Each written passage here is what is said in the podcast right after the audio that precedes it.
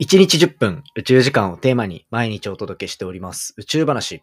今回は火星を目指す学生たちの物語というところで日本から火星を開発する世界大会に取り組む2つのチームを紹介させていただいて今後宇宙話ではそこのドキュメンタリー的なお話もどんどんやっていこうと思っているというちょっとした企画の説明と世界中で今ブームになっている火星探査に関するお話についてもしていこうと思っておりますので、ぜひ最後までお付き合いください。Three, two, one, ignition. Japan 佐々木亮の宇宙話。2023年2月2日始まりました佐々木亮の宇宙話。このチャンネルでは1日10分宇宙時間をテーマに天文学で博士号を取得した専門家の亮が毎日最新の宇宙トピックをお届けしております。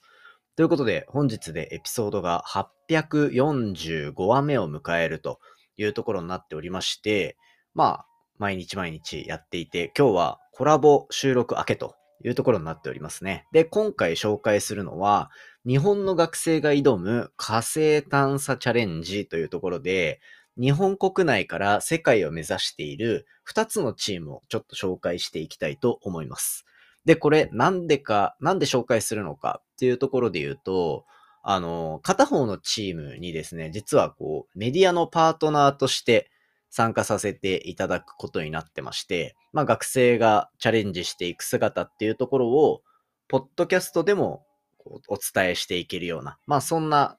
エピソードをお届けできたりとかがいいかなと思っているのと、実は両チームともこう会話をさせてもらってて、どっちにもポッドキャスト出てもらう予定になってるんですね。で、これどんなこと展開しようかなと思ってるかっていうと、まあ一種ライバル関係であるその2つのチームが、今こんな感じで動いてるだとかっていう、まあなんだろうな、争ってる姿、頑張ってる姿っていうところとか、逆にどういうとこで壁ぶつかるんだろうっていうような共通点とかっていうところを、まあこうリスナーのみんなにだったりとか、紹介していけたり、あとは単純にその両チームの交流の場としても、ポッドキャストを使ってもらおうっていうところで、いろいろ計画を練ってる、そんな序章のエピソードを今回はお話ししていこうというところになっております。でですね、まあ、今回紹介するのは、ちょっと前にもお話ししたユニバーシティローバーチャレンジと呼ばれるものですね。このユニバーシティローバーチャレンジ、アメリカでこう開催されている宇宙空間で使われる車ですね。これローバーって言うんですけど、このローバーを、まあ、地上で開発していって、実際に宇宙で使える使えるようなものを模擬的に作っていきましょうっていうような、そういう大会になってるんですね。で、これ結構歴史的な大会で、基本的にはこうやっぱアメリカの大学とか、ヨーロッパの大学とかが集まって、自分たちで作ったローバーっていうのを戦わせる世界大会みたいな感じになってるんですよ。で、予選とかもちゃんとしていて、で、それの上位10チームとかっていうところが本戦に上がってくるっていうところになって、なかなか注目度も高くて、なんか海外のチームとかだと、もう本当にスポンサーにもうでかい車のメーカー、フォードだったかなとかがついている会社があったりだとか、なんか結構、こう、後ろ盾もしっかりしてる。ってことは、こう、アメリカでちゃんとした大会として認められてるってことじゃないですか。その企業も別にタダでお金出すわけじゃないから、企業がお金を出して一種こう宣伝効果だったり、そこで出てくる学生が優秀だっていうことが分かってるからこそ、そこにお金を出して、そこから人を引っ張ってくるっていうことも全然あるだろうし、っていうところを考えると、やっぱりかなりレベルの高い大会なんだなっていうところが見えるんですよね。ただ、そんな大会の中で、まあ、例えば火星の表面っていうのを模擬したステージっていうのが最近のメインらしいんですけど、ここで自立走行できるとか、あとはなんかこう、アームでいろいろ作業できたり、生命探査のミッションできたり、物運んだりっていうところがミッションになるらしくて、これらをクリアするローバーを作るっていうところなんですよね。で、これやっぱ面白いのが、月面の探査が今ブームになってるけど、次世代の宇宙開発を担う学生たちには、もうステージは火星に移っていると。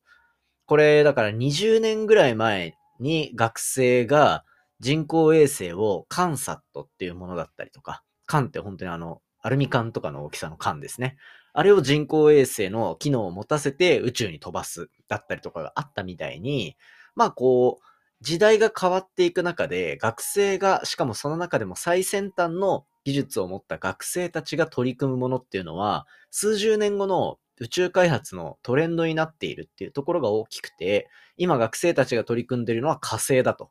つまり、やっぱりその人たちが上に上がっていって、宇宙業界に残っていって、ミッションをこうメインで担うってなった時は、火星探査っていうところが一番、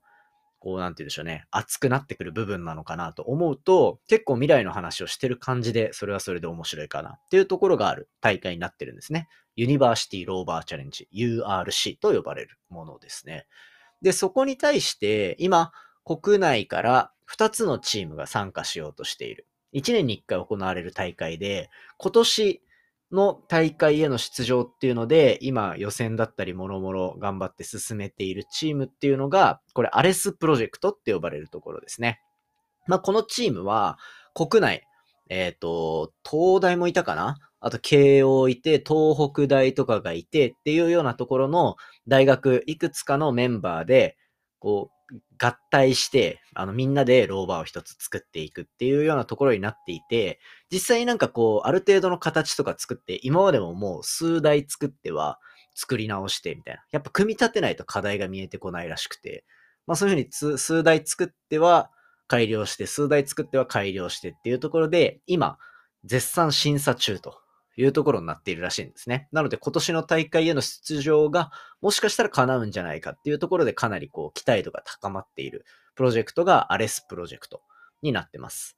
で、ここで、えっ、ー、と、こう、上の方で、な幹部的なメンバーで活躍されてるダニシさんっていう方がいるんですけど、ダニシさんとこの間ミーティングして、めっちゃ面白いっすねって話をしてて、こう序盤で話したみたいに、ポッドキャストでいろいろこう、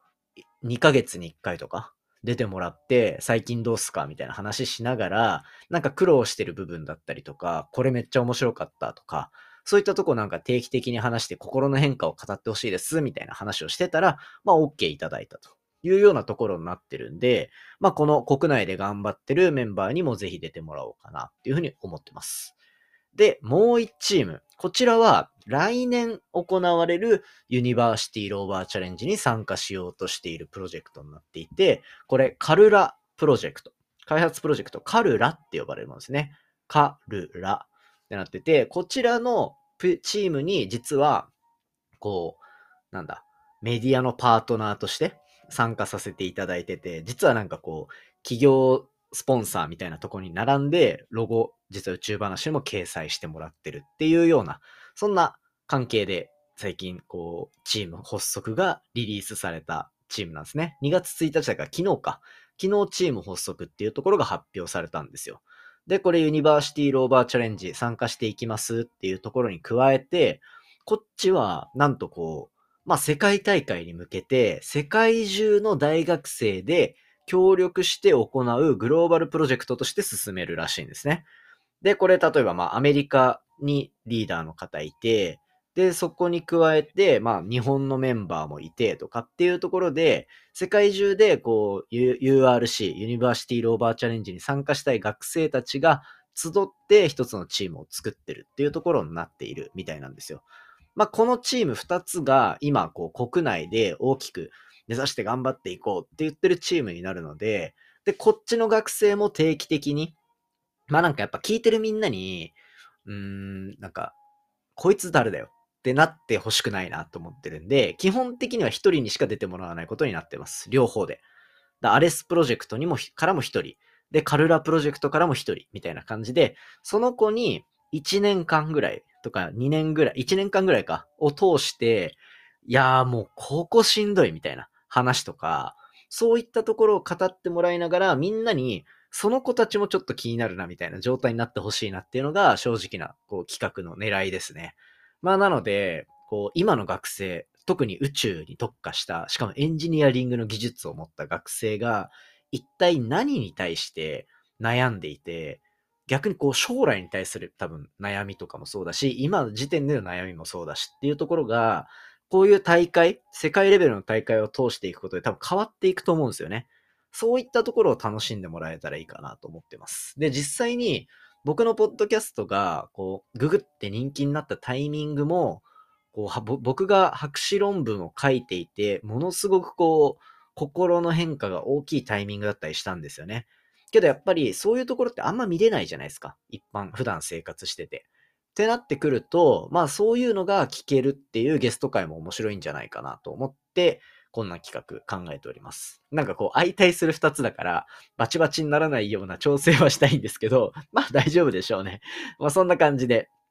やっていきたいと思ってますんで、これから宇宙話は、まあ月面探査っていうところ、そして、まあ天文学の話っていうのもガンガン出てくるし、そこに加えて火星探査っていうところも、結構こう最先端で走ってる学生たちをピックアップしながら、どんどんどんどんみんなにお話ししていければと思ってるんで、ぜひ楽しみにしておいてください。そんな感じで今回は日本から2つのチームが世界大会、火星ローバーを作る世界大会に向けて動き始めているというお話をさせていただきました。今後の展開楽しみにしておいてください。ということでですね、そんな感じで近況報告以上になっておりまして、簡単、あ、違うか。内容が以上で近況報告していこうかなと思うんですけど、まあ、あの、ここまでの3日間でいろいろお話しさせていただきました。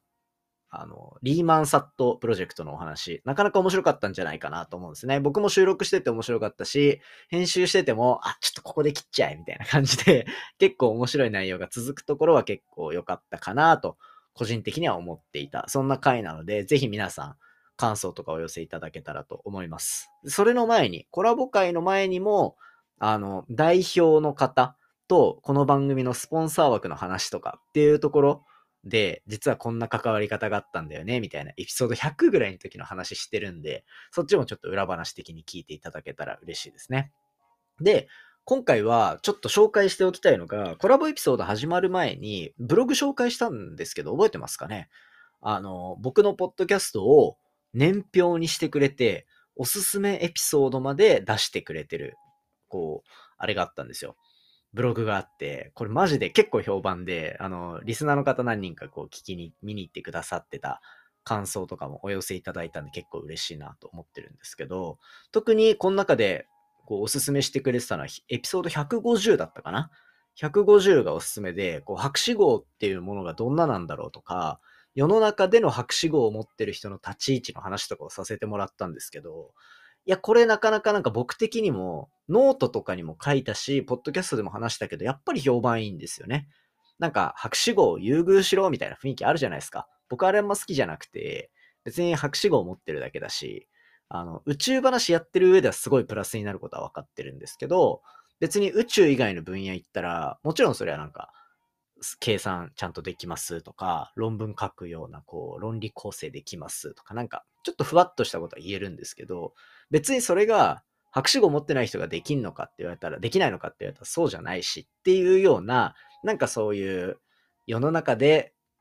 こういうところを優遇すればいいよねみたいなところをなんか盲目的に話すのって違うよねっていう話をしてる、なんかちょっと宇宙の話とは違うけど、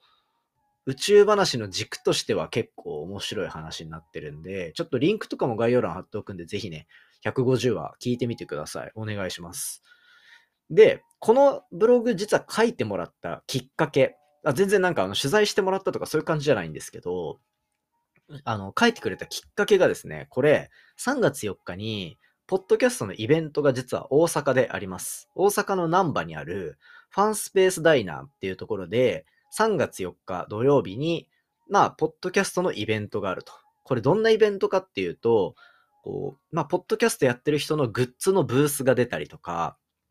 あとは、こう、ちょっと人気の出てるポッドキャストのチャンネルが集まって、例えば、二組同士で対談企画みたいなのがあったりとか、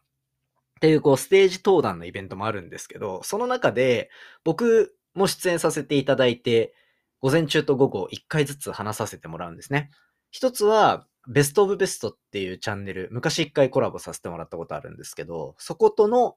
こう対談エピソードみたいなところ。そしてもう一個は、最後大鳥で僕が出るんですよ。大鳥で、あの、サイエントークって呼ばれる、これまた超大人気の科学系ポッドキャスト番組があるんですけど、このサイエントークのレンさんとの対談というところをやらせていただくことになってますので、ちょっとですね、もし近くにいるだったりとか、まあ、この機に大阪旅行してみてもいいよね、みたいな方いたらですね、ぜひあの、ポッドキャストフリークスっていうイベントをですね、大阪ナンバで3月4日にやるので、ぜひ皆さん遊びに来てください。最近 CM の音源流れてるのは実はそれですね。はい。ということで、そんな感じでブログも面白かったですし、僕もイベント出させてもらうのでっていう話をさせていただきました。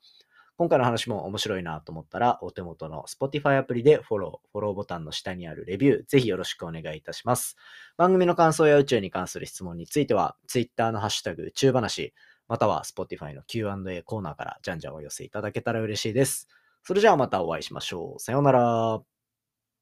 ポッドキャストフリークス2023年3月4日大阪難波でポッドキャストをテーマにしたイベントポッドキャストフリークスを開催総勢27組のポッドキャスターに会えるリアルイベント入場チケット絶賛発売中詳しくはポッドキャストフリークスオフィシャルホームページポッドキャストフリークス .com をチェックポッドキャストラバーの皆様のお越しを心からお待ちしております Do you like it? Yes, I like it. Podcast Freaks.